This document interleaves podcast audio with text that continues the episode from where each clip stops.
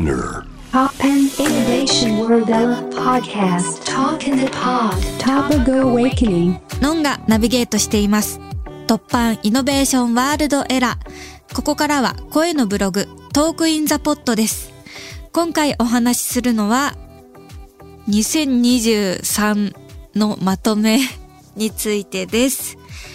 今年もね、私、毎年いろんなことにチャレンジさせていただいてるんですけど、今年もね、なんかすごく気合の入った年になって、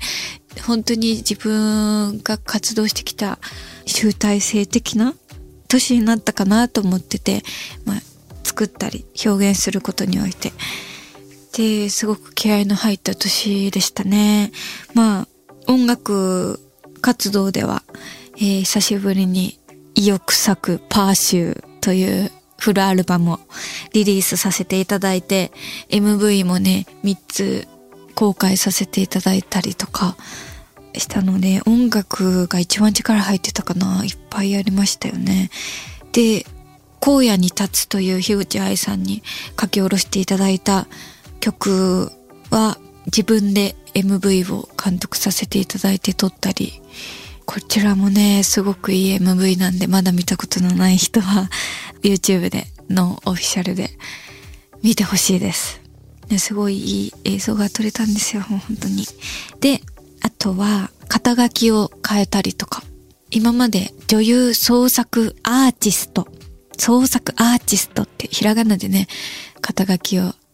言ってたんですけど、表記してたんですけど、今年の7月13日自分の誕生日にですね、俳優アーティストに肩書きを改定しますって、新聞で広告を出しまして、大発表しました。ね、こちらの肩書きってなんかこう、こういう風に肩書きを出してるんだっていうので見られるじゃないですか。ノンになってから、あの自分が作ったものとか自分のプロジェクトをいっぱい発表していくっていう風に決めてたので、なんかこう作る人だよっていう肩書きを乗っけないとなとは思ってたんですよ。俳優なんだけど作ることもやっていきますっていう、そういう意欲を見せるために創作アーティストってつけてたんですが、もう自由にハードルを下げて自由奔放にやっていきたかったからひらがなにしてたんですが、今年からはカタカナでアーティスト、俳優アーティストで行かせてもらいます。本腰入れて、もちろん自由な発想で楽しくっていうのは残しつつも、えー、アーティストですよと自信持って名乗っていこうっていう感じですね。来年からも頑張っていきます。なので今年も展覧会ができたのでよかったですね。今、リボンアート、リボンを使ったアートに凝ってて、リボンアートの展覧会を仙台パルコで開催したり、そこではあの東北の伝統工芸品とコラボしたものをやったりとかして自分がやったことなかったものこう伝統工芸品とのコラボって初めてだったので、えー職人さんにどれぐらい許してもらえるんだろうとかそんなこと考えながらデザインして作っていったんですけどね。それがすごく楽しくて。またなんか違う場所でもやってみたいなって思いました。あとはオーディブルという、えー知ってますか？皆さんオーディブル小説をナレーターの人が全部読んでそれを聞いていただくというコンテンツなんですけど俳優の方々もたくさん、ね、声優の方とかナレーターの方とかいろんな方がナレーターとなってオーディブルで作品を発表してるんですけど、まあ、既存の作品を読んで発表してるんですけど私もオーディブルに挑戦させていただきまして湊かなえ先生のあの湊かなえ先生には、えーこの突破イノベーションワールドエラーにもゲストで来ていただいたんですが読みました。湊かなえさんの「未来」という作品を読みました。ものすごい物語ですごくハードな内容ではあるんですけど湊先生の作品の中では希望が持てるラストになってるんじゃないかなっていう感じで、えー次々とね何重にも展開が重なっててマイページ展開してるっていうくらいもう物語がどんどんどんどん動いていくんですけどその物語の語り手が、えー何人もいて一人称で進んでいく物語なので私はずっとキャラクターその登場人物の語りで喋っていくんですね。その中にも他の登場人物が出てくるのでいつもは実写で役を演じるっていう時は一つの役をもらってその役のことを解釈していけば掘り下げていけばよかったんですけどオーディブルでは一人のナレーターが全部読まなきゃいけないので全ての登場人物を解釈して、ね、鍵括弧が出てきたらやっぱり演じなきゃいけないんでどういうキャラクターかなとかどういう関係性かなとかこの人のことどう思ってんのかなとかっていうのを全部考えていかなきゃいけなかったのですごい頑張って合宿までして読み解いてそれで臨みました。何日ぐらいで撮ったんだろうな。でもね私は短く済んだんだよな。お昼に入って夕方まで。を何日間かに分けて撮っていきました。え11日で撮り切る予定を9日で終わらしてやりました。頑張ったな。だからすごい集中力でやったんですよね。でしかも湊先生が書いてきた小説の中で一番長い物語だったの。それをもうすごい集中力でガーッと演じました。ね難しいんですよ。これねただ読む読むっていうのでちゃんと聞き取れるように言うのがもう難しくて一音ワンストレスで読むっていうことがまず意識しないとできないんですよね。難しかったよ。面白かったけどやっぱり自分が実写でやってこなかった作品だったり自分のな自分がの人生にない経験だったりとか全部本当にやったことないことばかりやってるっていう感じの作品だったのでやりがいがあったし、うん、面白かったですね。こういうムードの作品も実写でも演じられたら面白いだろうなっていうふうに思いました。だから終わったオーディブルの話めっちゃ良くなってる。終わった後撮り終わった後すっごい消耗してて抜け殻みたいになっちゃってこれが燃え尽き症候群ということかみたいな。まあとはいえもう3日も経ったら次の仕事ってなってるんですけど。パワー使いましたね。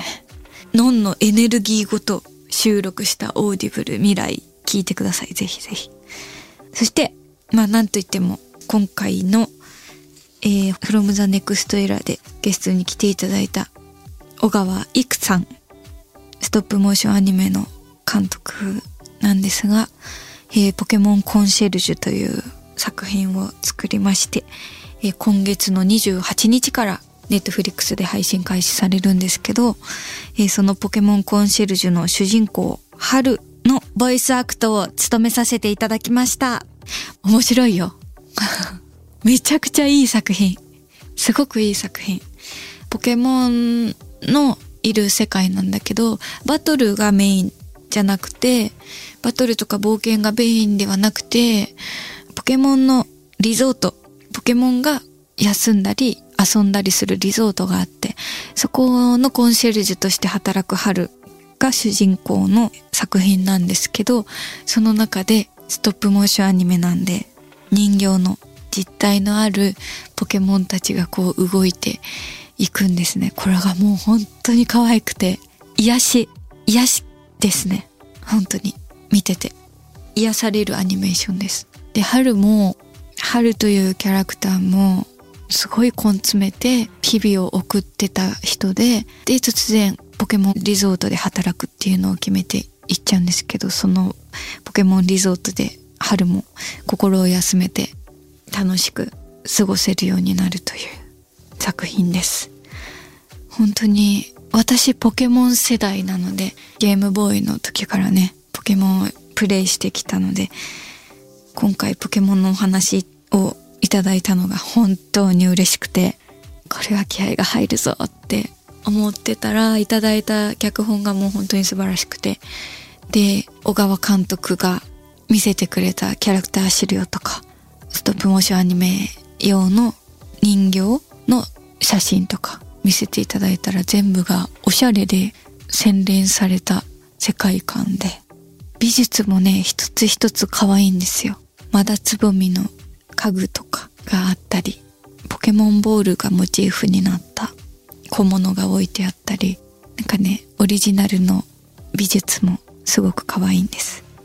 なので細部まで見ていただきたいなって思いますね。あそういうポケモンコンシェルジュというアニメーション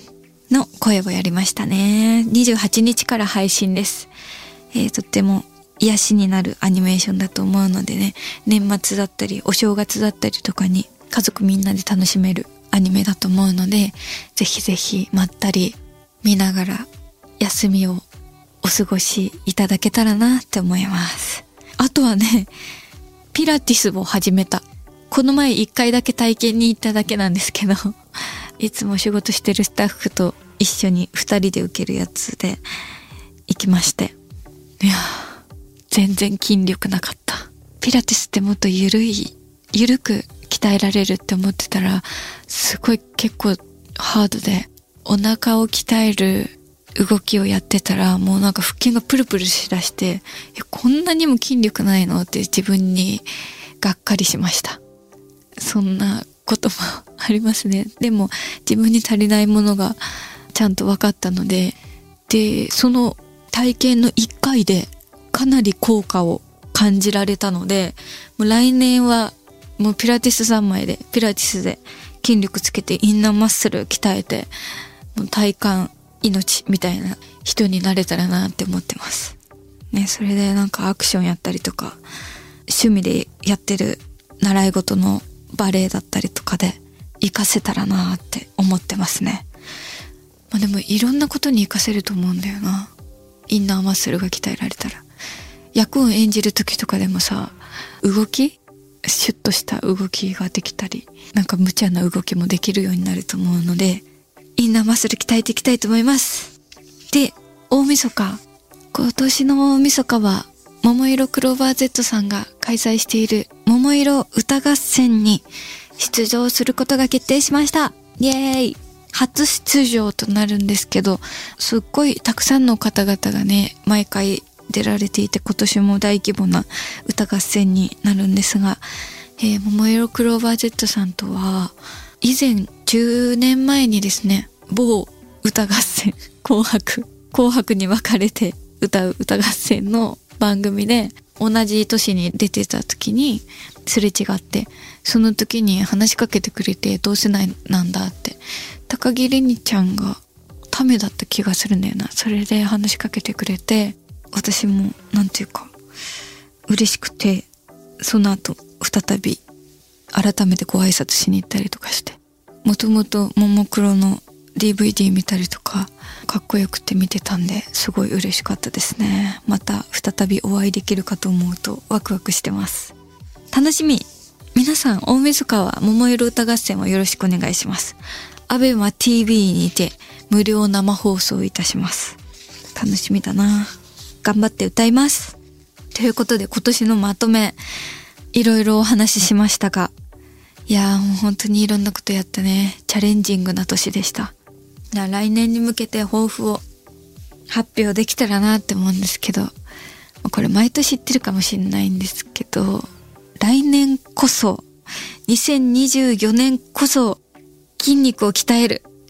筋肉ムキムキになる。これが来年の抱負ですね。いや、毎年知ってるんだよな、筋トレしたい。筋トレしますって。でも筋トレが本当に大嫌いなの、私。バレエとかダンスで、あ、今、ここまで頑張れば、きつくても、こんな美しいポーズにできるんだとか、そういう方向性だったら、きつくても頑張れるんだけど、筋トレって本当に自分との戦いじゃないですか。成果がね、その場で見れるわけじゃないから、本当に嫌いなんですけど、ピラティスで頑張れるっていうことを知ったから、来年こそはもうムキムキになれるなって思ってますので、皆さんぜひぜひ、えー、有言実行するノンを楽しみにしててください。2024年はムキムキのノン。よろしくお願いします。